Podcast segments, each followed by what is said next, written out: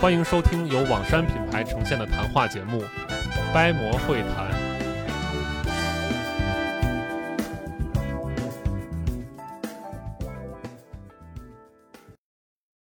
听众朋友们，大家好，欢迎收听新一期的掰馍会谈，我是本期的主持人林康。那么今天呢，依旧是由我和白师傅搭伙来跟大家聊，来白师傅跟大家打个招呼。Hello，大家好，我又过来了。今天这个我们聊一聊一个比较有趣而且比较神秘的话题啊。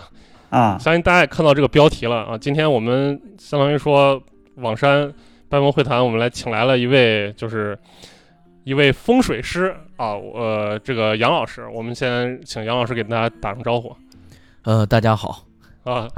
呃，杨老师呢，在这个风水行业就是也也有一定的从业经验了。然后我们就想今天请杨老师来跟大家聊聊，因为我们知道风水是我们国家一直以来传统，可以算是传统文化的一部分吧。而且我们就是在在研究历史啊，或者看一些相关的史书的时候，经常可能会看到就古人对于风水的一些理解，它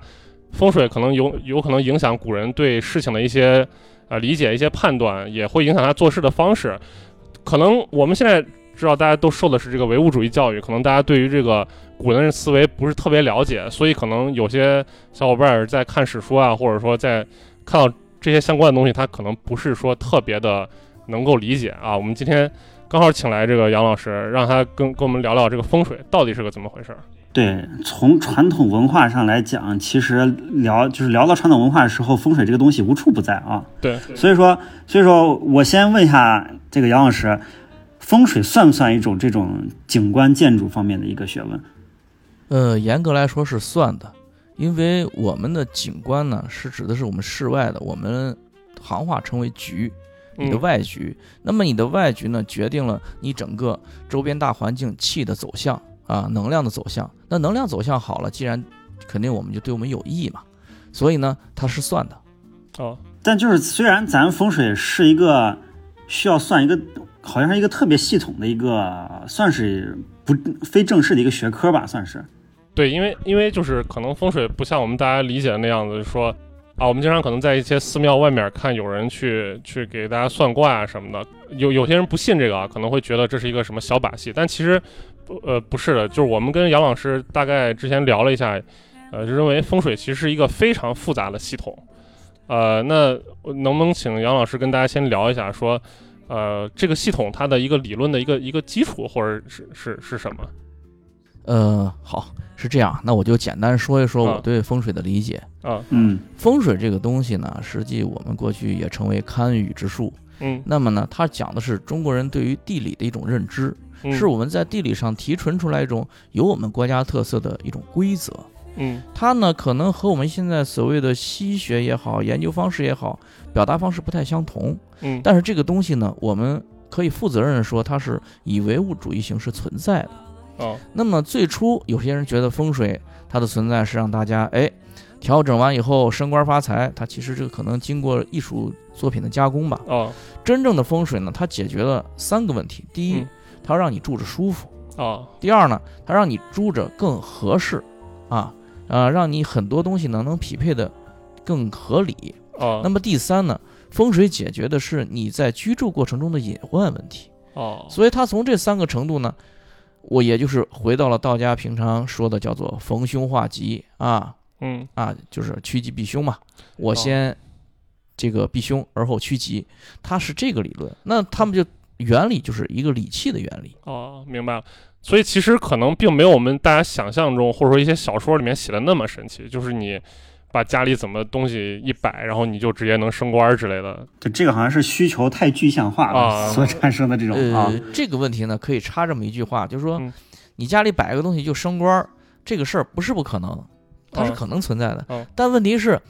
你的命盘里边儿你得能当这个官儿就你能担得起、罩得住啊，这个啊。对事儿对对，那这就是解决了一个我的一个疑惑，就是说啊，既然说我家里那个东西我摆一摆，格局换一换，我就能升官发财，那为啥大家还都是普通人了？因为这如果这么简单能做到的话，对吧？对，那说说明有的人他注定是能当这个，有的人就当不了。对因为嗯这里又牵扯了一个命和运的关系。嗯，这个命呢，指的是你人生能做到的边界，就是你最好能好成什么样，你最差能差成什么样嗯啊。比方说你的财富你的婚姻啊、你的事业等等，它会分为很多个具体板块。嗯可是你的运是在这个命的边界里边，它就像画了一个一个图，把这个地方就告诉你啊，你的命就这么大一块儿，你在这一块儿里边儿，你运是一条线，是你的整个一生的走势。嗯那么你的命里如果有，你的边界里如果包含这一块儿，用风水是可以给你催出来的。哦，但是如果你的命里不包含这一块儿，你明明是一个乞丐命，你跟我说你想当皇上，谁都帮不了你，我没法改命，我只能帮你优化你的运气。明白了，就是你风水的作用就是让你达到你的命的这个极限最大值最大化嗯，无限接近吧，啊无限接近 啊嗯，但是它不能突破，让你强行的去突破你不应该拥有的这个东西对，啊，因为命这个东西是一出来就灌装的，这个东西哦没办法。啊，所以风水其实主要解决这么一个问题对，啊，呃，还然后我还好奇一个事情，就是我们就是作为像我们这种小白来说，如何开始理解风水呢？你比如说像我之前在准备这个话题的时候，我在 B 站上搜到一个，呃，北大教授于希贤的，他讲了一个有个风水学概论的这种事情，嗯这种算不算一一个理解的入门儿？呃，因为网上啊，很多大师啊，很多这个老师他讲了很多的理论，我也没法一一细看过去。嗯那作为这个风水，它是不是该有概论？这个各门各派，它的底层都是一样，可能用到阴阳理论，用到五行八卦，嗯然后用到这个易经，嗯然后再用到这个山川河流，甚至观星嗯等等这些东西，理气加进去，形成自己的东西。呃，各门各派有区别，也有各有特长。所以你要说把它形成一个叫做概论，我认为这个概论不太好去笼统的评价。哦，但是有一点呢就是说终究我们是围绕地理学对能量的一种利用，对嗯周边地势的一种利用，这恐怕也就是风水的根本了。让居住到里边的人真正得到好处，住哦舒服了，这才是风水刚开始来的原因。哦那这感觉是生活经验的累积，你才能感受到这个风水的存在。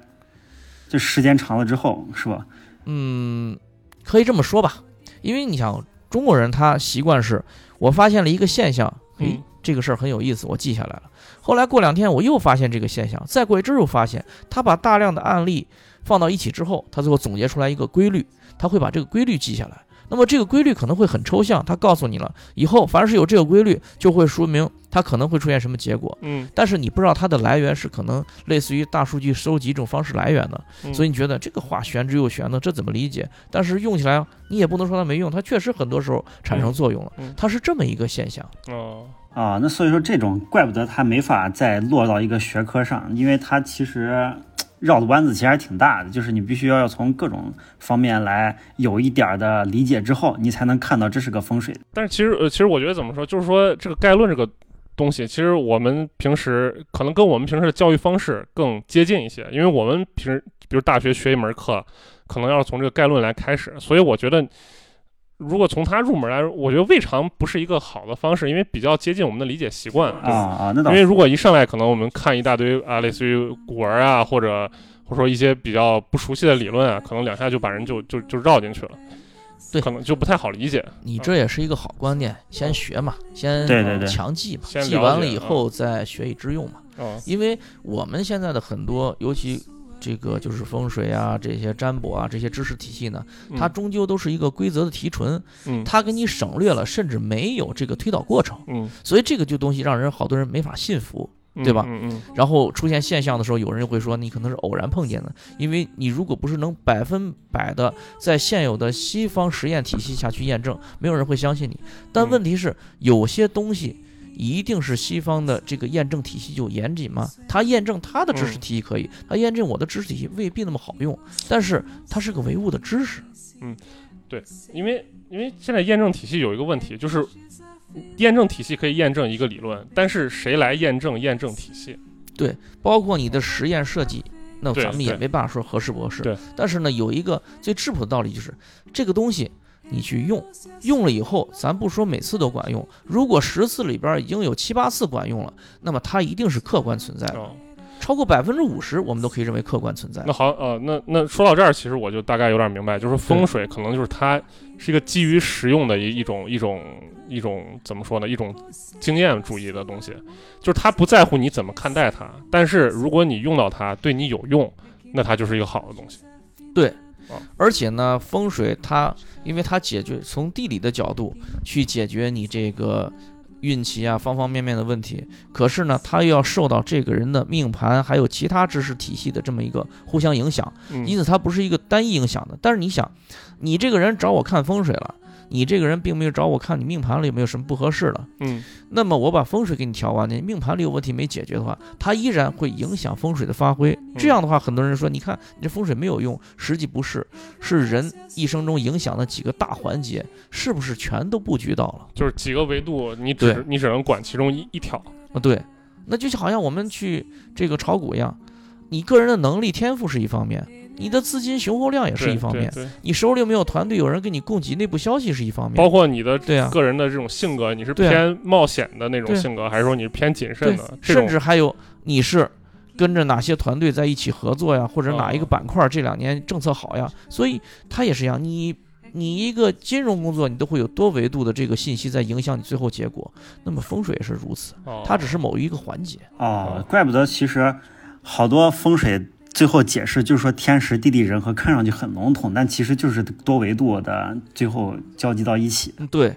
如果你的命盘经过优化了，告诉你了什么时候啊，我们注意什么问题，把伤害减到最小；什么时候我到了开始有好运的时候，我把这个好处变到最大。嗯这个问题解决了，然后风水在家里又给你调成吉宅了，把一些影响的东西又调好了，紧接着在单独的事儿上在做决策的时候，又用占卜帮你做了这个指引。那你说三位一体了，你这个事情是不是达成率就达到百分之九十以上了？对对对对对对对所以有些时候不是一门课不好用，而是它是综合的。对对啊啊，这个说到这个，就我们就可以落到具体的方面了。就比如说，之前杨老师也是大概给我们办公室解释了一下一些风水的格局什么的，比如说这种梁下不能坐人，稍微弄一个东西避开，或者是呃这种窗户口需要某些地方需要加一些东西。这个方面就是在在出结果之前，它是怎么就是怎么个一个怎么说呢运算的过程呢？这个能这个能简单的解释一下吗？就是在在风水风水师得出结论之前，他做了些什么？呃，风水师呢，他其实我们这算是都算道家的这个子弟吧。嗯嗯你不管是做风水、做占卜，我们认为它都经过一个运算的过程。我们把运算过程统称为推演。啊，你要在你已知的信息里边做推演。那么你说，仅仅是看一个房子是吉宅、凶宅的时候，那我无非是从外局、内局来看。外局我要看你外局的四象啊，看看你的这个明堂靠山啊，你的青龙白虎位是不是都都在啊？这是一个思路。包括你外局的这个大的方向走势是不是在合适的位置上，你的朝向，对不对？啊，因为力从山起嘛，包括阳光、风，还有周围是不是有河流，这些角度都在哪里，它产生了一个整体的影响。那再到内局里边，又是你房子内部的格局，每个屋子的格局，主家在什么位置，那么这都是一个布局。有的家还有这个，比如说内花园啊，这都是一个布局。所以它的运算就牵扯了什么问题呢？从方位到具体事物产生的能量，到人对这个每个板块的功能区的分配，然后紧接着再到今年的天时，那最后就可能又又要推到这个你八宅的知识，你九宫的知识，你吉位的知识，五黄二黑的知识，它是一层一层向上去累积。那么我们每一层说完以后，这一层有一个最能发挥的方法，也有一个最不好的，可能受克制地方不能采用的，那你我们就理解为多张设计图。你把每张设计都在重叠的时候，最后找出一个最优化的方案。就是好多种方案，但是有的可能有各种各样的限制。对，然后我们再围绕这个业主人家具体的希望，有人希望家宅平和，有人希望大富大贵，再围绕他的这个要求，我们做取舍，这才是一个最后的综合就是。跟一般做那个设计的，比如说乙方那种差不多的那种感觉。而且这个取舍做完之后呢，这仅仅是一个风水方案。嗯如果再负责任一点的话，还要问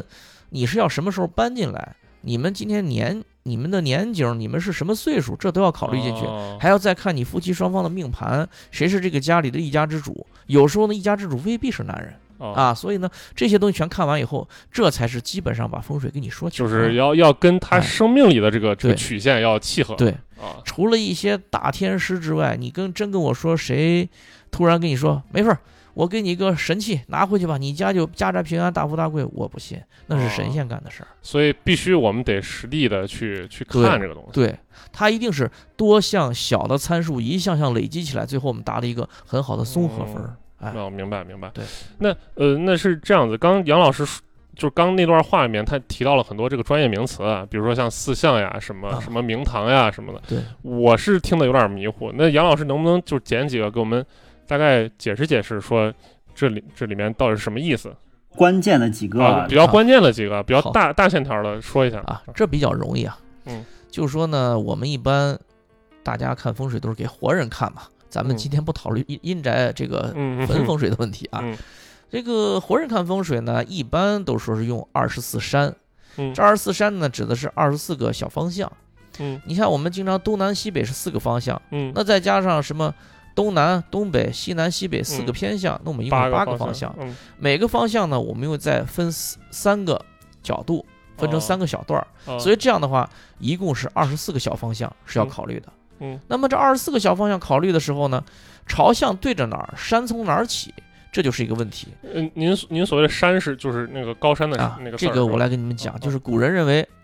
力从山起。为什么叫阳宅二十四山？杨云风水杨工提出来这个理论，他就是说，我们首先先别说我们周围有什么，我背靠着什么，我靠实了我才能舒服。你说一个哦大平原上四处什么都没有，你们家在那儿建个房子，嗯，那一定到处吹的是过堂风，很难受。啊，对对对对不对？所以我们一般要建的时候会，哎，背后有个小山坡，有个小土坡，或者至少就算是平原，我也给村子能围一下，啊我给自己建个院墙，背后有所依靠，啊有了依靠，我力从山起，我才能发力。嗯所以呢，这个位置我们统称为玄武，这就是四象其中的玄武哦啊。然后呢，我们正面面对这个方向呢是明堂，这个明嗯堂呢就指的我的宅院，或者我向远去看去我看到的景色嗯和我眼前所拥有的东西。嗯啊，我们家的地、田野，或者我的大宅院很漂亮，这是我的明堂。哦明堂可大可小，大我就看外明堂，小就看内明堂。嗯那么这个位置称之为朱雀，这是四象的，嗯又一个四象。嗯那么当你这个山和象定了之后，你的玄武、朱雀定了之后，那你的青龙、白虎就是一左一右，哦所以他们两个是围绕山象来定。哦，那么这样的话，这四象都很吉祥，四象该有的都有了，那么你这个屋子首先外局就不错了，然后再来说内局啊。我明白了，那那就是说，我可能去看风水第一步，首先就看这个房子朝向好不好，大概，然后就是前面后面都各有什么东西，大概，呃，这个里边有一个你说的有个小误区啊，嗯。就是说朝向无好坏，哦，一是看谁用，二一个不同的朝向有不同的用法，有不同的哦这个调整方式。就是以啊。人为本，以这个功能功能性优先啊，但是呢，有一些特殊的地方，你比如说过人。过去古人他不是住大楼的，他是盖盖这个庭院的。嗯。那么一般厕所，他可能就不会盖在什么正南正北这种地方，嗯嗯啊，他会盖在一些偏的角度上。嗯，那你上二十四山里，总有那么几个角度，就适合他们家当时用，用来开门啊，用来这个盖厕所呀，这些特殊的位置。嗯，哎哦，明白了明白了，那你像这个前卫，过去是男人当家，嗯一家之主，前卫指的是家里的男人，男主人，他在西北位。嗯那你说你在西北位上盖个厕所，他能有好吗？对吧？哦，厕所为五谷轮回，有脏水之地，那么男主人一定会出事情，影响你们哦家宅家运啊。所以这种情况下呢，那就设计的时候，这就说了啊，这个位置是有好坏的，不是位置的好坏，而是这个位置它实现某些功能的时候好或不好的问题。哎，那我还有一个迷惑啊，就是，呃，很多人对这个风水的他这个就是不理解，它好像是建立在对于利弊影响的过度预期。就比如说我正正常常过个日子，呃，为什么会有这么多事儿找上门儿？然后，而且而且还有一点就是，咱们现在楼呃很多绝大部分人吧住的都是公寓楼，那大家的其实这种住的条件应该都差不多呀。那这种情况是该怎么办呢？你比如说，那难道说是这个有问题？就比如说这个楼建的有问题，大家都得一起背锅？这个问题问的挺好啊，这是我们现实遇到很多的问题。我们经常听到这么一句话，叫做就是一命二运三风水，老一辈儿传下来的。这个一命指的是你的命格，嗯你命里带的东西，谁都没办法给你改变，因为嗯我们刚才讲了，命是个区间，嗯它已经把你的区间范围锁定了。啊嗯嗯那么，你命里带的东西，你命好不好，这是最重要的。嗯，命如果不好的话，给你好房子，你好多东西发挥不了，就顶多能提升一点点，但哎，是不会能提升一点点。甚至假设说我的命特别不好，你你就说我这样一个普通人的命，你嗯真给我一个这个就是汤臣一品的房子，你放心，你就把房子送给我，我也住不进去，或者住不了多久，我不是出事儿就是房子就被卖了送给别人了。为啥？哦你命里没有这么大的气运承载不了。哦，你这个人，你命里有了，嗯这是最重要的。命里有了，然后运气，你现在这几年又在这个运上，你一个轮回，我们认为就说你十二年吧，嗯这个一个这十二年里边，你总有这个运气特别好的年份和运气不好的年份。嗯，你赶上运气不好的年份，你住到这儿还是这套房子，你也不会赚钱，你也不会好，因为你哦赶上走背运的时候。哦，但是赶到运气好的时候呢，哎，你就比那两年舒服。所以命和运影响完了，这才说到你这个房子的风水对你影响。那么风水对你影响同样是公寓楼，你我们也知道，公寓楼一上来以后，它可能盖得非常密集，嗯有人住南边，有人住北边，有人住拐角，它的这是四圈的，尤其点式这种。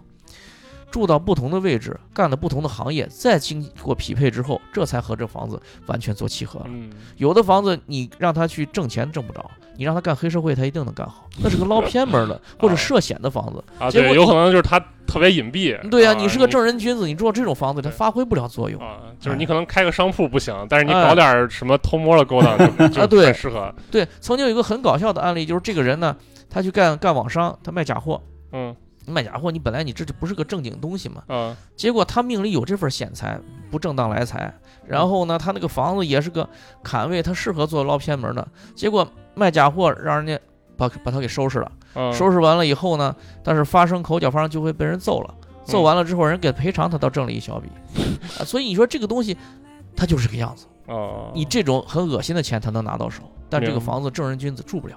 明白了，就是还是跟看人跟人要去，不是说绝对的说这房子就好或者就不好。啊所以我们就是命运哦事儿啊哦，看是啥事儿。对，所以说一栋楼房子都是一样的，但但是它的各自风水其实跟这个房主是一一对应，各不相同的啊，不是说不是说产品是标准。特别有这个人文主义的这个对啊，这个关怀，就是对啊，你像以说人文呗，你们都是做文化的啊，做文化产业，那文化我们首先推巽、推离这些都可以住，那就是东南位和和正南位。嗯，那么我这样的话就选东南位、正南位，它的明堂非常好看的，嗯有湖泊的或者有空地的，而且龙虎都匹配好的，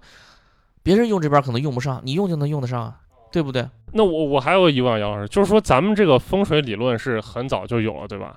就是你你刚才也说了，古代不是住楼房，住古代就是大家知道就住那种就就院落嘛，平房那种。但是那这么多年，现在这个等于说是时过境迁了，人们的这个居住环境和居住方式发生了改变。那风水这边的理论有没有跟着就是怎么说呢？就是跟着去去做一些进步或者做一些修改这方面？这是个好问题，确实风水理论做了进展和修改，就是哦我们从骨从肉没有变过，变的只是嗯皮。为什么嗯明白？你像过去我们一个庭院看完了以后，我认它的山象的时候，认它的内外明堂的时候非常好认，因为它盖的是正正方方的，嗯它就是按照方向去盖的。它的山墙、它的厢房、它的主房、客房，嗯它家里的内庭院、它的大门，它所有东西都是按照规矩去做的。所以这样的话，我们去看风水就很容易。从他刚开始打地基的时候，就先帮他选了，因此很难出现凶宅，除非嗯特殊原因爆发了。嗯那么我们现在呢，商品房，开发商只考虑到你的优美不优美，这个安全不安全，嗯他不会去采用我们这套理论。嗯那么在这种情况下，你说风水对我们的影响，首先就不由我们自己，我得挑，我会不会嗯挑？第二，你说我现在来选一套房子，这个房子呢，过去山像什么院子盖得很清晰，山就是山，像就是像，内局就是内局，外局是外局。可是现在不是啊，嗯，你现在搬到这楼上了，这个楼从哪儿看山，从哪儿看像，你不嗯好确定，嗯究竟是你们家阳台是像，还究竟是你们家大门对的是像，嗯你都不知道。哦所以到实地去要勘测。哦，等哦，等于说你们把这块儿就就给弥补上了。对哦，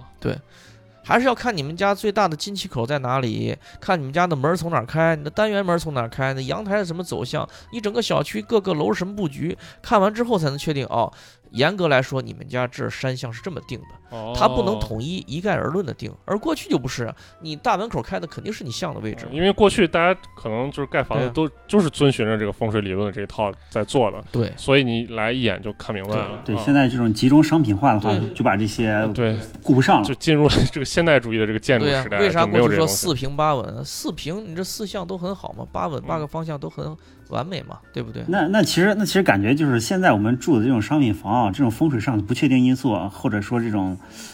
判断风水的难度比以前会更高了。呃，这个其实也有窍门啊。这个窍门说起来挺俗的。嗯这个有钱人一般住的房子大多数都不错。啊你看这个小区里一般盖到最楼王的这个位置啊，嗯，大多数真的很好。为什么呢嗯？他把他最好的位置留给这个楼了，嗯然后呢，他周围的空地留的最大，然后所有的楼都围着这一圈儿，好像一嗯群大臣在给皇上鞠躬一样。嗯，那你一说他四象，他天然的就给你布好了，他未必知道这个原理，但他给你布置的，就让你觉得你很尊贵啊，你这周围环境就别人高人一等，他能不好吗？哦对，哎，我这个就好像就是留下来的一些基本逻辑，我在这个项目里能用，我尽量用上这种楼王的这种。就可能就是人的一一种最基本的感受。你比如说你你两边的楼都比它低，它最高，那你一看，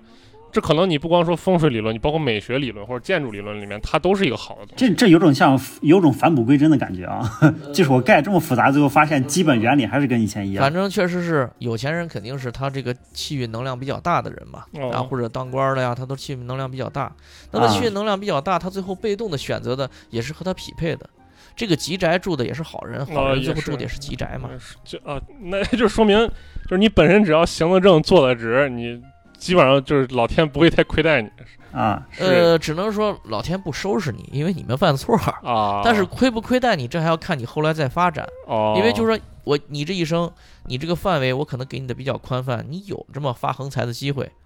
但是这个机会可能只有百分之一。哦那你能不能抓得着，这就是你的抉择。或者你经常做好事儿，就咱们所谓的积阴德，或者有贵人来提点你，哎，这个事儿给你发出来了，哦，明白了。对吧？那那所所以这么看的话，就是其实，呃，就比如说再放到我们现代更大的这种空间或者场域，能看的把这个风水的感觉能看得更清楚一些。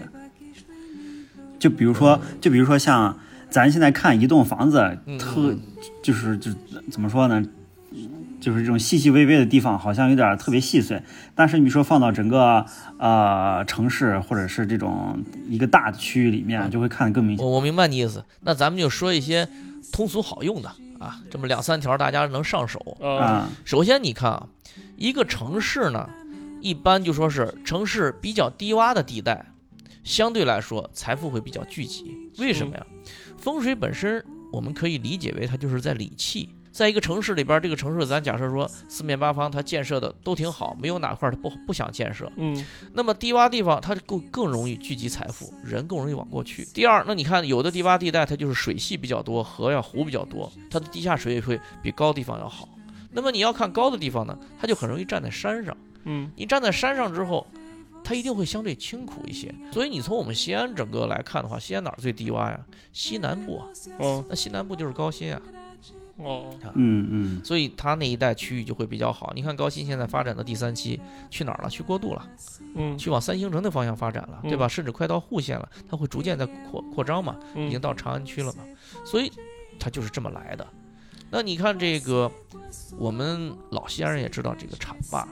浐灞呢房子相对长得就慢一些啊，嗯，然后浐灞相对就说我们盖了那么多好看的东西，但感觉人口密集度方对，方面面总感觉那儿人气不是特别旺。哎慢一些。咱们西安随着西安越来越增长，发展越来越多，核心城市西安整个旺了的时候，它浐灞也会旺，但它就要比这个低洼地区它要慢一点，因为它相对偏高。嗯你看我们陕西有几个好地方啊，嗯你像东南，东南过去我们认为都不好，大家都知道是因为啥原因。那么后来呢，随着外来人口新增，人气慢慢足了之后，人口过来了。高薪一满了以后，他立马就会往东南那边去，而且东南那地方，你发现他干一个事儿很好，文化类、娱乐类。嗯东南是巽啊，啊巽卦，巽卦它就是文化娱乐，它是一个周旋，它是一股风嘛。啊，哎，所以在那儿人就会很舒服啊，你吃喝玩乐的时候在那舒服。慢慢的，你看现在曲江也没有地了，所以曲江以后地皮会逐渐升值啊，这个房子也会越来越贵，然后人们都爱在那里边去娱乐消费啊，这个地方就会出很多文化现象级的东西。哎，那那您刚刚说的这个这个汛尾是，就东南是汛尾，是是一个风，就适合干这个文化产业。那那您能不能大概给大家普及一下，说这八个方向就是八卦的八个位置都代表啥？让我们听众可能住在西安的东南西北的各个方向的人都有可以啊这这这没问题。啊这个呢，咱先把这个常规用的说完。啊。那么一个城市，这个地理位置看完之后呢，我们找一些好的位置好找。第一呢，先看看城市的经济开发区在哪儿，嗯城市的哪个地方相对比较低洼一点儿，且又在这个呃离我们主开发的这个城区都比较近的，这个地方未来一定会越来越有钱啊，人人人会很聚集。第二呢，看看这个河道，天生的河道，你比方说咱西安有一条 经过治理以后很美好的一条河，沣河。嗯嗯你看那个沣河，它不是直直一条线呀，嗯它是曲里拐弯的。嗯那沣河，我看现在有的人还在沣河没事儿在那玩冲浪呢，说明水很好。嗯那沣河，你看它，我记着有几个楼盘盖的地方，刚好是沣河要转弯的地方。嗯它那个转弯那个像像啊，就像河湾河套。自古我们都知道河套很丰饶啊，嗯嗯，所以你去找丰河，凡是它转弯在弯儿里的这个位置盖的小区，你住到那儿，它风水一定差不了，哦，对不对？就跟陆家嘴那个，那对呀、嗯所以这就是一个很好的选择方式。那我背后有所靠山，前面有水，是不是我就一定吉利呢？还要看水从你面前要拐弯过，它叫缓缓而过。我们只能用拐弯处，哦只能用码头。大江大河从你面前过，把你冲走了，你什么也留不下，留下的泥沙才是我的宝啊。啊那你背后的山也是，是不是我背后靠山就好呢？你要看，如果你家住一楼，你背后有个二十楼的二十楼在后边立着，你一定会觉得压力很大，对，两口子容易吵架的。那呃，这个你说到这儿，我就想，那是不是就比如古代，嗯，古代人，比如我们从这个科学角度来讲啊，你嗯我盖个房子背后靠山，可能信是稳了，但是那山上有可能会发生一些什么类似于山洪呀，或者一些什么什么类似于泥石流呀这样的事故，所以这就要看，就刚才我说的，山如果特别陡峭，离你特别近，你一定会出问题，压力会很大，你会成天忧心忡忡。我刚说了嘛，压力大，两口子吵架。那么原原理就是，你说那大山离你近了，它往下冲泥石流，你难受不？啊，但如果这个山坡很缓，且这个山离你相对有一定的距离，啊，山坡又比较缓，而且山上呢又有树，看着比较舒服，比较温和，那你一定是舒服的，啊你不难受，对不对？等于说也是一些科学的东西，它但是经过了一种理论的抽象，它变成了现在这种啊。就就是因为您刚刚说那个河急不急，我想就是我突然想到这件事儿，因为我觉得就是说面前有河，肯定取水用水是方便，但万一但是也代表着说这个这个河可能会会发发发洪水之类的，也有这个安全的隐患。所以，我们如果没法判断一个城市气流走向，没有办嗯法判断一个城市的，就说是财运往哪儿走，嗯给你个最好的办法。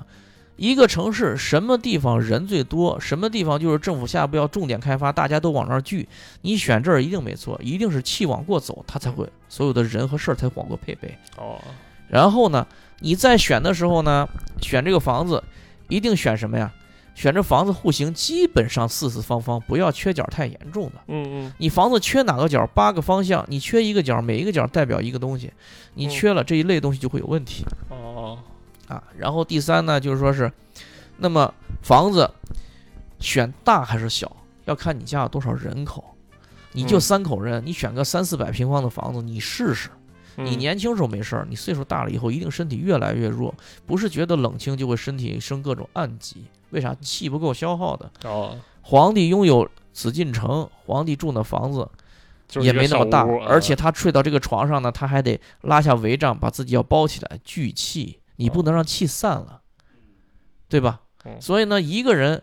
不是说你穷富的问题，你住个小公寓对你没啥不好，啊一定要人口和房子多匹配。但一家四口之家、五口之家在外带照顾老人，那你这住二三百也行。为啥人过去说老人在这个家宅人丁兴旺，这是大富之家，你们家才能撑起这么大的庭院，对它和你是匹配的。对，人就像蜡烛，你天天放光呢。其实其实就是怎么说呢？就是从我从另外一个角度来说这个问题，然后因为就是说老人在为啥这个人丁兴旺？其实老人是一个凝聚力的一个核心，相当于就是你的那些兄弟啊，你那个姐妹啊，就当然我们这一代人都是独生子女了，可能就是像我的叔叔呀、就姑姑呀，就这一辈人，老人在，他们就经常聚在一起。有些事情可能就互相帮忙呀什么的，就共同进步吧。老人在家里，他不仅是一个定心的盘呐，他而且他关键有一点，老人在家，这个家就有很多祥和之气。能照顾老人是我们的福分，对吧？你中国人自古以孝来立足嘛，能照顾老人是福分。而且老人在存在的过程中，他可能思想很多东西过时了，给我们没法指引。但是在避险避难这个问题上，老人的那种第六感警觉要远远高于我们。这不不仅仅是生活经验带来的，而且还再有一点，他对我们的关心是很纯粹的。啊，所以家里有老人，我们在能力所能及的情况下去照顾老人，那这是个最完美的状态。啊，那那这个就这个，我们再说回这个城市的话题啊。那个有一个有一个就是历史上的一个事情啊，就是比如说以以咱们这个西安这个城市为例啊，就是在隋朝的时候，长安城就是为长安城做规划那个宇文恺，他当时给西安市做一个规划，就是按这个城市六个高坡来布局，然后呢还有龙首原这样子一个地标点。来做一个标记啊，然后呢，还有什么像这北临北临渭河，南靠秦岭这些布置，就是这样子的，这样子的考量，它是为整个城市就是做一个聚气的准备吗？还是说什么？就是当时这个最早的长安城这个规划设计方方面，就是在虽然虽然不能指望说您这边给一个跟宇文恺一样的答案，但是就是他在做这些考量的时候，能考虑到一些什么样的点？大概就是大概一个风水上一个通用的一些。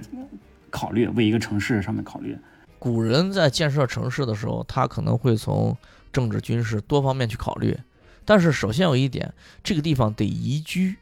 而宜居这就用到风水了。那么你为什么用到风水了？那风水要看龙的走向，龙有这个沙龙，有水龙，就是山和河。所谓龙就是地势的高处吗？还是？嗯，不不不不，地势高了，有的是丘，有的是坡。它要整体看，你平原上如果立个丘，嗯，那都算是大龙了。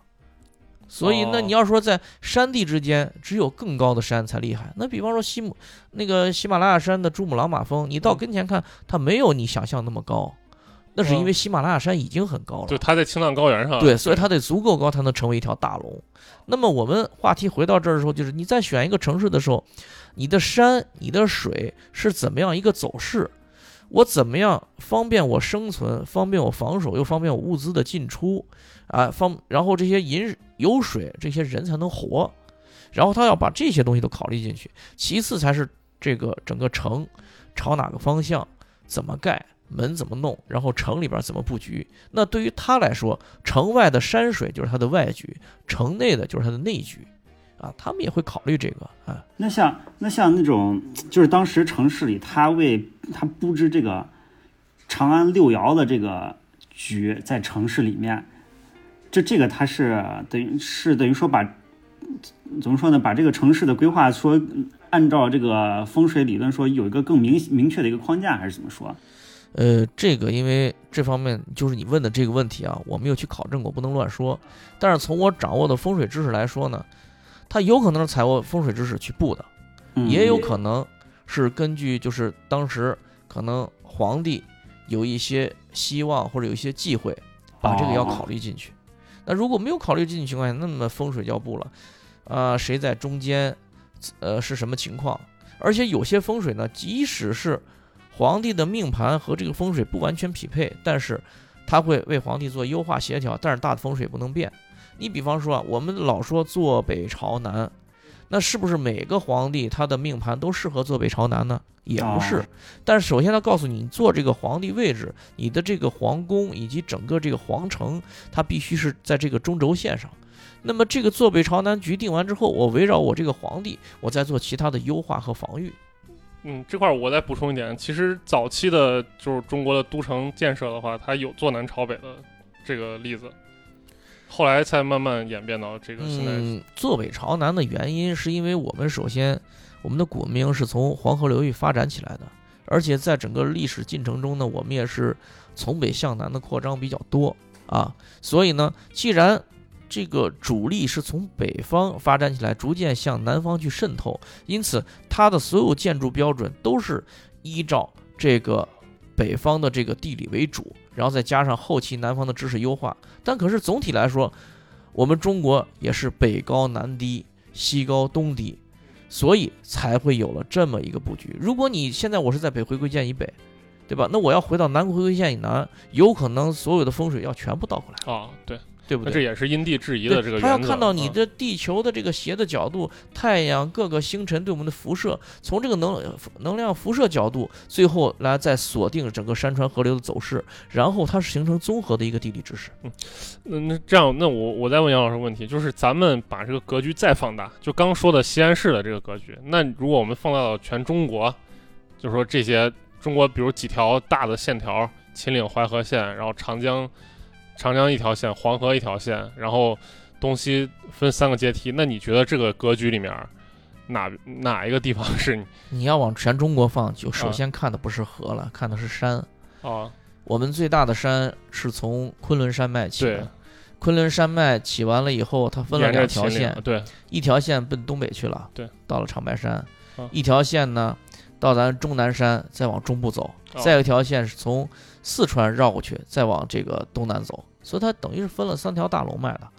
那你三条大龙脉，龙脉的附近再分小龙，然后呢再配配这个水龙，就是大的河流。我们现在最大的河流两条是长长江黄河嘛，对不对？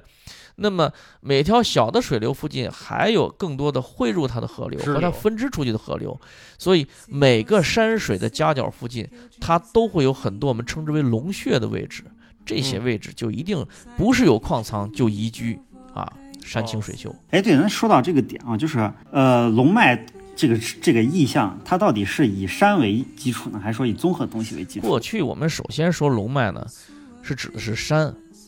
然后呢，但是你说先说山是龙脉，因为山可见。等后来人们掌握的知识足够大的时候，也把水龙引入了。所以等风水形成的时候，山龙、这沙龙、水龙都是要考虑的，就是山和水都是大龙。沙龙就是指的是山沙龙就是山嘛，啊，那水龙就是我们说的河流嘛，大江大河。嗯，那我我在所以你知道他为啥说山？嗯，因为为啥用龙来形容啊？龙这个东西是我们认为的一种图腾神兽，嗯不管我们怎么解释，嗯，龙是有头有尾的。嗯你说你从昆仑起，你到长白山东北地区在落，那是不是昆仑就是龙尾啊？长白山就龙头啊？这个龙肯定是从头到尾这样游动过去的。哦所以他他在给你说明的一个问题是，他要是让你知道，龙头在那儿，龙尾在那儿，说明这个力量是从昆仑山起，这一路把这个能量给送过去了。他要告诉你是这件事儿从哪儿来到哪儿去，对说龙是它是有一个啊方向性的所所以说了一个龙，大家更好理解，哦，并不是我们非要把它称之玄之又玄。就好像我跟你说，呃，如果跟你说神仙是一个，就是我们说神明，神明是很高尚的，神明很伟大，神明是一团能量，你无法想象它的能量或者怎么样，你半天你也没有想法。后来我跟你说，神明就是长玉皇大帝这个样子，那就是神明，那你就好理解了。哦，原来神明是这样啊，你好膜拜，因为你能具象化。因为因为为什么？就是之前听到龙脉这个事情，就是因为，呃，龙最直接就想到就是皇帝嘛，对吧？对因为我之前在没跟您聊这个之前，我以为龙脉就是说就是出会出皇帝的地方或者怎么样。呃，不是，不是但其实跟你聊才发现，其实并不是，因为有很就很多地方都可以被称之为这个这个龙脉。龙脉这个东西呢，咱就指的是大山大河。但是出皇帝这个事儿，首先是他有皇帝命，然后他会在那些比较好的，就我说的龙穴极地之位，才会产生这个人啊。哎，我发现这个就能落到一个核心问题啊，就是一个底层的问题，就是龙，比如比如说龙脉这种东西啊，等于说咱们在修修建建筑或者建设城市的时候，也不一定说是我们非要主动迎合风水，也有可能是我们被迫为风水改变，这两个因素都是存在的。那它这这客这个呃客观的环境因素就摆在这儿，就看你在什么时间节点去用它了。对，你说的对，原生城市很多是因为从第一户来到这儿开始，他逃难逃到这儿，或者在无意中嗯发现到这儿，然后最后逐渐扩张，在这儿形成下来，有可能是个好地方，也有可能是当时他逃到这儿以后实在没地方不得已了，就这儿啊能落个脚，然后最后逐渐发展起来。所以像这种城市，它的发展空间和它就会行为穷乡僻壤，就会与世隔绝，或者说是老也发展不起来，因为它嗯先天的对对对，牵扯它东西太多了。啊，但是呢，如果是在一个村子，甚至一个镇、一个乡，甚至一个城市啊，一个国家，他在有能力可挑选的情况下，他一定会去选择对他更好的地方。那么这个更好的地方就是你说的，他会按照风水来去做。哎，那原生的这种，有可能是当时是走到这儿啊，桃花源地，我我留下来了，这儿是真的好、嗯舒服。那还有一种就是，我逃到这儿我实在逃不动了，就这儿今天长两个野果树，我在这儿能吃饱，行了，啊，在这儿吃吧，吧。咱先吃两天果子再说。对对对，啊，结果呢，在这儿住下来以后也就不想走了。哎，啊，这个啊，这我明白，就是你有些地方可以临时啊你在这待住，但是，呃，长期的大时局的变化或什么，它就是你这个地方，比如说风水或者是哪个环境不到那个劲儿上，你总会被遗忘，最后就变成一个小地方或者穷乡僻壤这样子。你像我们陕陕西，你走过很多这个河流往比较偏远地方去，你会发现这个河的两边儿，嗯它会有那小小村庄或者小乡镇，那个地方很贫瘠，嗯它又是个山斜坡，连个梯田都做不了嗯。他在那儿得成天出去背东西，然后随便给自己弄点吃的，过得也很贫苦。他还在那儿一代代生存。你告诉我那个东西，他是因为选风水选到那儿吗？谁信？对，他一定是当时有什么原因迫不得已到那里的。啊、或者当时驻防的那个军队啊什么，就得得在那种对，就是比较偏僻的地方去住房，结啊结果这些山地人呢，后来待的时间长了以后，故习惯故。土难离，习惯了，他可以年轻孩子向外扩张，他最后还要回到故土，所以这就不嗯断的扩张，一点点发展，然后沿着河向外扩张，他只能嗯狭长的，对吧？哦，那我问问您，就是这个风水师，就是您这个行业的一些问题啊。据您了解说，在比如像在西安，像您这样的以这个这个事情为业的这个人，大概有多少？哟，这个我可不知道了，这个没法具体统计啊。我哦，可以这么形容一下我了解的一些情况吧，就说首先，你说这个事事儿算不算个行业，嗯这是一个问题。嗯，就是我们很多人呢可以提供这个服务，但他提供这服务的目的不一样。嗯有人以此为生，嗯有人呢是因为他会这个，然后谁来找他，他是作为你是有缘人，我帮助你。啊嗯那还有人呢是因为不断了传承，他想让更多的人了解这个，甚至嗯再找一些徒弟啊什么传下去，他认为这是一种传统文化。嗯所以每个人出发点不一样，哦，但他都在干这个事儿。哦第二呢，咱就说具体以此为生的这个人，我相信应该在很少数的，有两点会牵制这个。第一，嗯记善术过不过硬？嗯因为这个里边像我们说的，你把书看懂了，你再回过头来用这个东西到学以致用阶段，你可能跟文盲没有啥大区别。嗯嗯，嗯你了解了这个知识的来龙去脉，能解释了每个字每个词的含义，和你到实战中去具体应用，根本不是一件事。对对，而这个东西产生的本身呢，它是规律总结完了以后，是让你用这些规律去在生活中使用的。可是我们现在把它单独提纯成文化传承了。那你在这种情况下，你告诉我这个东西，你让他去用，他技战术过硬，我不信，他只哦能拿爻辞、卦辞啊这些东西，拿风水图给你套。第二呢，技术过关之后，他愿不愿意去从业？嗯你比方说，我这类人，可能有一天，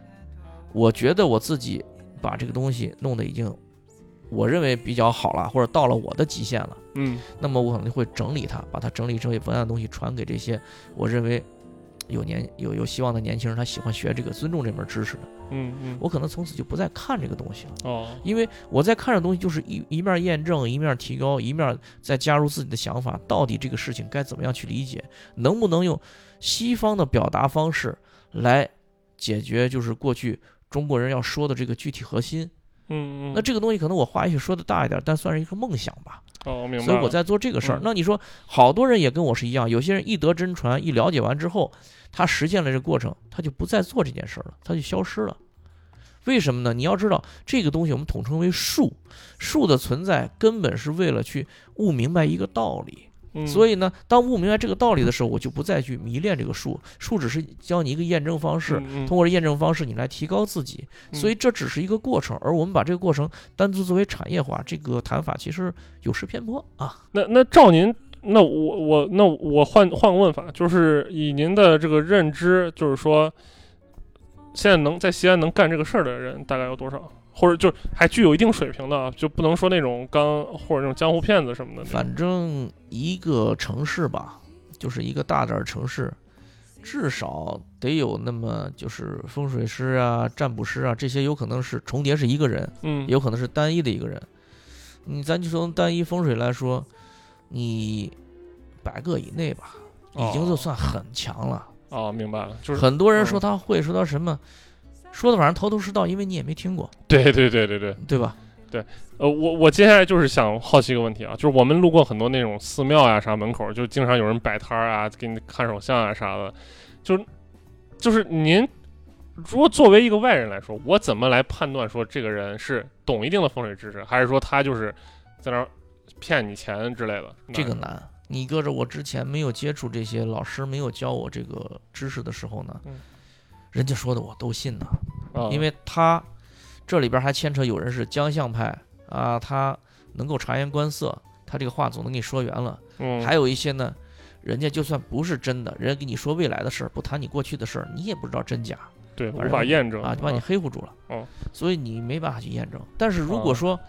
你要懂这个知识，他说的很多东西。原理啊、卦辞啊、逻辑，你一听，你知道对不对？你嗯才知道它真假。哦，但是就是你说这些景点儿也好，这些出名的道观周围也罢，因为一般寺庙是不干这个事情。寺庙我们主要嗯指的是佛家，嗯佛家不给你算命，嗯算命风水这全是道家的事儿。嗯佛家是求空的，他给你算什么命？嗯在佛家门口给你算命的，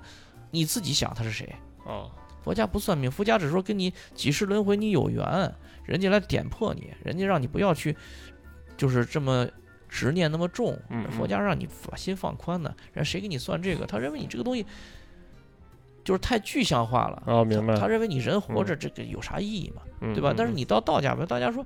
你既然活着，咱说说活家就活着的事儿就活好点儿啊，活活好点儿，能帮你多少是多少。所以这些东西都是道家来的。嗯那咱就说你在这个道观附近也好，甚至有时候你在佛寺门口能碰到有些愿意研究道家事的高僧，他也有可能嗯啊是真有高人，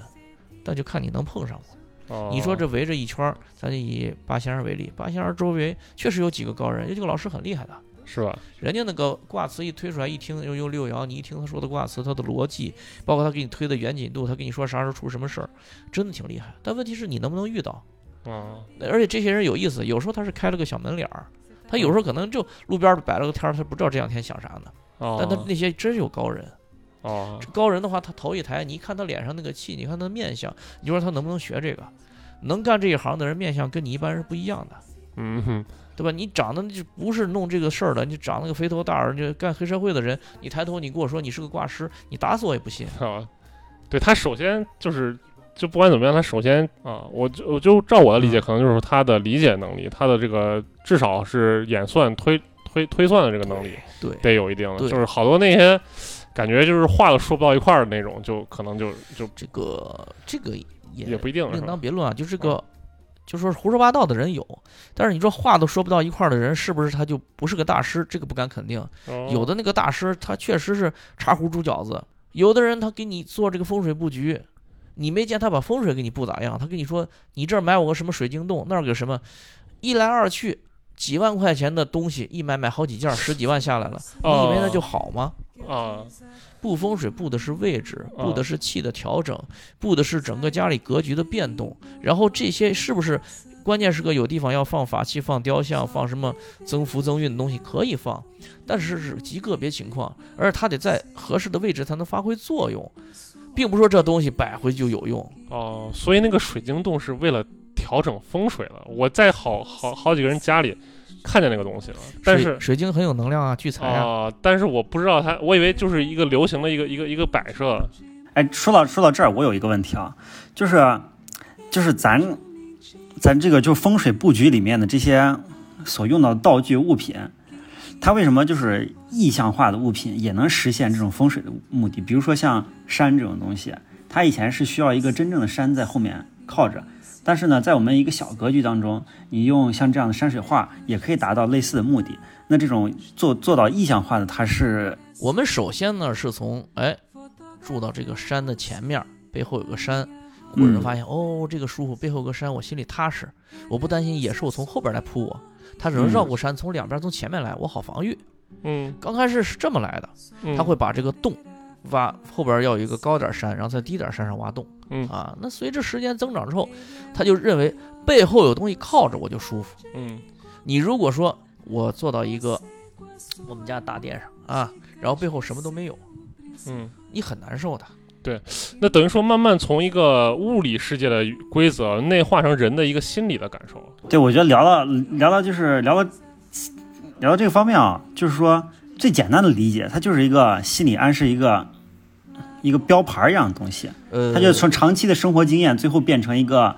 变成一个概念呃变成对，一变成一个个概念，变成一个示意就。是我们可以拿它当心理暗示看，但是呢，它比心理暗示更多了一些确实实在存在的东西。哦那么这个东西咱现在不好证明，咱们就先认为心理暗示有了，好吧？哎，因为主要我是长期接受唯物主义教育，我不找一个唯物主义的理由，我是说说服不了我自己。而且我们在说啊修行这个事儿挺有意思的，又是好像洗澡一样，把自己清洁的一个过程。嗯你会发现，其实不是很多信息没有出现，而是以前你感觉不到。嗯嗯、我们做个最简单的例子，你平常心烦的时候，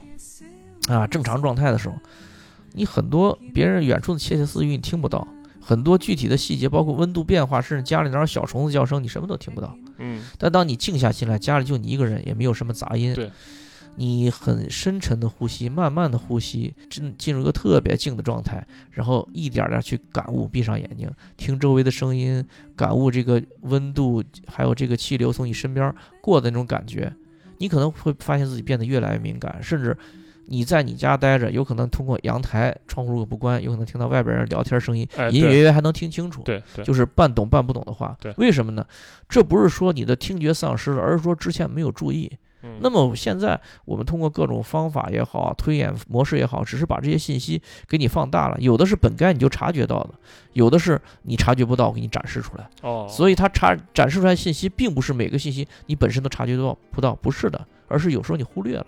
所以说这就是跟我们日常生活经验或者说一些科学它有重合的部分。其实那些东西它是有的，然后你只不过你们通过这个来展示或者来告诉这个这个当事人，因为因为我们现在，你就是举个例子，你看好多国外的一些比较先进的医学文章，嗯他也提到了，就是哎，中国人对于经络的这个说法，也在很偶然的机会有一些实验确实能验证的，嗯但是是不是验证那么可靠，他们还在推论中。就没有全系统的去验证啊，有一些迹象。其实其实就是怎么说呢？就科学有一条就是就是算是金标准嘛，就是波普尔这这这科学哲学家波普尔说的，就是说科学的呃可证伪性，这个咱具体就不展开了。但是我为啥突然说到这儿呢？就是因为就是刚刚这个杨老师说，我问你一个问题，就是说我们怎么去判断哪些人是说真的懂风水，还是江湖骗子？其实我就想来问你说这个。咱们这个风水这个这套学问系统里面有没有个类似的金标准？我达到了，我就就证明这个人说的是 OK 的，就有点甚至有点像佛教的那那个三法印一样，就是就是我只要做到这三个基本原则，那我就不可能出大岔子。如果说这三个基本原则我破坏掉了，那这个人说的一定是胡说八道。如果这个传统的这门知识能够用这个标准完全去界定的话，嗯，那么定标准的很可能就会出现腐败和虚伪。哦，这个知识要确定，我认为由内由外只有两层，就是阴阳来考虑。嗯，阳的来说，你先说这些东西都对不对？你的基础知识总不能说错吧？对，你的这个卦辞那些东西，对吧？错了啊，你给我说这个理论总不能说错嘛？然后第二，那就是唯结果论。这个啊师傅在给我看，他给你看风水的时候，他说你家房子这么一调，行了，不管了，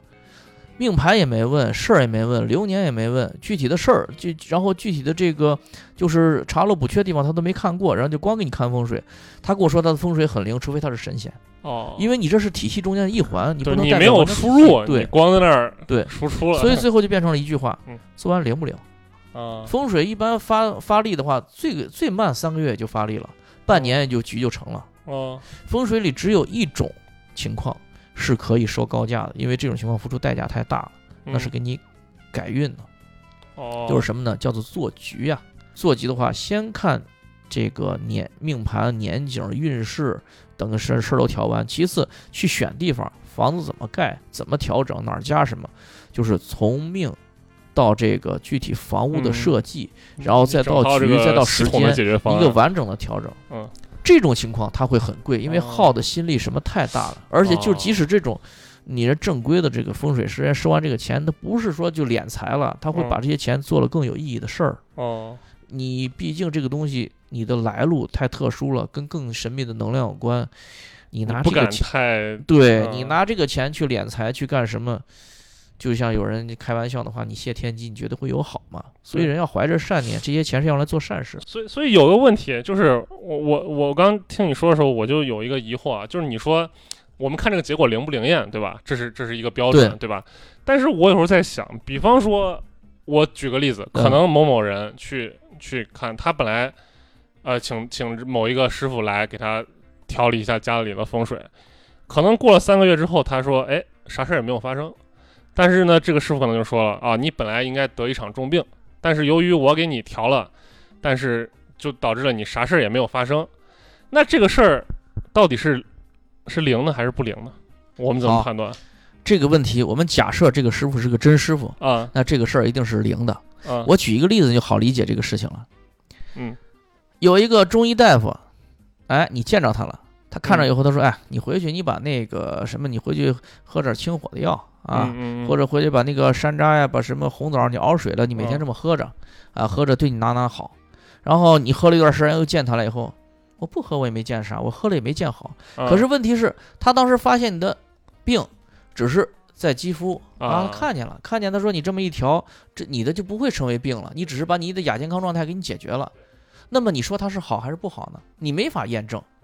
那么过去你认为我们天底下的名医是怎么产生的？一定是你得了绝症，得了重病，你治不好，他一下药到病除治好了对。所以啊，我们认为他是大医。对实际过去的大医是治未病，哎，老远一看，你的病嗯在刚开始发生的时候，甚至你不知道的，给你大概一调就完了，你少花点钱，你去干点啥事儿。中医一直认为预防养生超过治疗。对。那么回到刚才那个理论，我们只能说，假设这个大师是真大师的情况下，他不会去骗你。如果这个老师或者这个风水师他是骗子的，那不在咱讨论范围内嘛？不是我那我的意思是说，虽然您说这个道理是这么道理，就是其实这个在生活中也有很多，比如说呃，这有一个办法就是刚开始就说你不玩这个风水啊、有什么什么好处，然后说那这个风水不玩了是不是就立刻解决我啥问题了？那么如果你没问题，他会说这个风水不完了就把你潜在的一些东西解决了，不然你如果不这个风水，你按你现在这摆，以后可能会出现啥问题？嗯呃，你按我这个摆的这些问题就避免了，不会出现了。还有的风水师说，你过两天，你过两个月可能会出什么事儿，按这个一摆，这个事儿就避过去了。啊你可以提前问他啊，就是让他啊把具体的这个事项给你说出来。啊，对，提前问他。不是光说这一局，而是把后面几步。对，因为我经常觉得就是很多骗子，就是您说的这个道理确实是这么个道理，但是很多骗子他也可以用这个来当为借口。啊，对，那要不是我，你说不定哎你就已经咋咋咋了。但是你看你现在虽然啥事儿也没发生，也没赚到大钱，你这个生活也没改善，但是可能没有我，你这个早都对吧出啥事儿了。提前问，第一步就问他。所以这个信与不信，咱就只能说次繁而类广啊，多请几种师傅、几个门派的师傅啊，多整几回这事儿，自然哪个灵哪个不灵，就自己试出来了。所以我们保持怀疑这个心是对的，因为在神圣的学术里边，有很多人是骗子。就我再最问最后两个问题啊，呃，首先第一个问题给自洽了，就是好多人在呃，就是我在征集问题的时候，好多人说是他想知道一些基本的一些风水原则，或者是就是家里一些呃有什么简单可以直接操作的一些风水原理，但我觉得现在好像没什么，你只要注意好基本的生活一些简单的经验，你掌握了，确实就够了。而且还得因地制宜，就是得看啊他家啊。具体是个啥样的，哈对你谈你谈不上说有什么基本的不能凭空的套嗯。说一个那个啊。而且有个最简单的办法，做个好人，多帮人，啊他一定能解决很多问题。对对对对对 对，最后还是落到其实这个怎么说呢？主观能动性哎你自己生活上。那么还有最后一个问题啊，就是咱刚才说，咱在最早时候就节目刚开始时候说，呃，风水是没法用一个基本的概论来来去入门或什么的。但是呢，那反那我换一种方式，就是说，呃。普通大众和这种风水知知识之间的这个门槛儿，有什么别的方式来相更更加的弥平一些，了解更多一些？呃，这个问题也挺好。这问题是这样啊，你作为爱好者也好，你不管是想浅浅的了解一下，还是想自己业余时间深入钻研一下，那么通过现在网络上看视频啊、看书啊，它的途径还是不少的。但是如果你想真正的把这个基础知识打牢，并且把这个事儿化腐朽为神奇，不是那种就是一板一眼、一招一式那么去弄，而是达到这种学以致用的方式，那你是必须拜师的。师傅不仅仅教给你的是绝活，而且关键有些东西要接传承。传承这东西很神奇，他可能就给你说的最后也就是那三五句话，这这三五句话把你整个知识一下就盘活了。他接的是一种我们我们理解为就是另外一个世界给你的授权吧，像哦。CDK 一样。啊。啊，我理解可能就是，比如咱不说风水行业，可能一般别的行业传承可能就是他的一个个人经验，这个是书本上没有。即使我今天嗯。讲了这么多，就是有的没的这些风水的相关的知识、嗯，相关的话吧，那么大家去看书的时候，有可能侧重点还是错的。是这样，我我再给大家推推荐推荐本书吧，就是可以看看那个刘大军，那也是就是咱们国家比较有名的一个一个易学家，他嗯。他对这个易学研究比较深的，他的一个一本书叫《周易周易概论》，然后你看那本书，大概对这个周易有一能有一定的了解。然后那个书的有很多版本，然后有一个版本是那个张就张岱年，就是也是一个史学一个一个大家给他作序的。然后另外一个就是大家可以去了解一下波普尔的关于这个科学的这个就是不可证伪论，这个啊大家可以去拿拿它做一个评判事物的标准，就跟今天这个杨老师说的一样，就是要验要验证啊，就是仔细的去验证，然后我们才能去判断很多事情到底你该不该去相信。好的，好的。关于这些书的这个信息和简介，我们稍后也会在这个文本中给大家都写出来，大家可以去呃搜一下，了解了解这些额外的这些知识啊。那么啊、感谢二位今天参与今天的节目啊。那么今天的节目就先到这儿了，跟大家说声再见了，拜拜。好，拜拜拜拜。好，再见，拜拜再见。啊，然后最后再补充一句啊，就是我们的节目呢是由西安网山品牌文化传播有限公司啊出的一款播客节目。那么我们呢本身也是做文创的，大家如果感兴趣的话，可以啊在淘宝上搜“网上原创设计”来找到我们的店铺啊，来购买一些商品啊或什么的。如果你感兴趣的话啊啊，那最后就打一个广告，那先到这里啊，大家再见。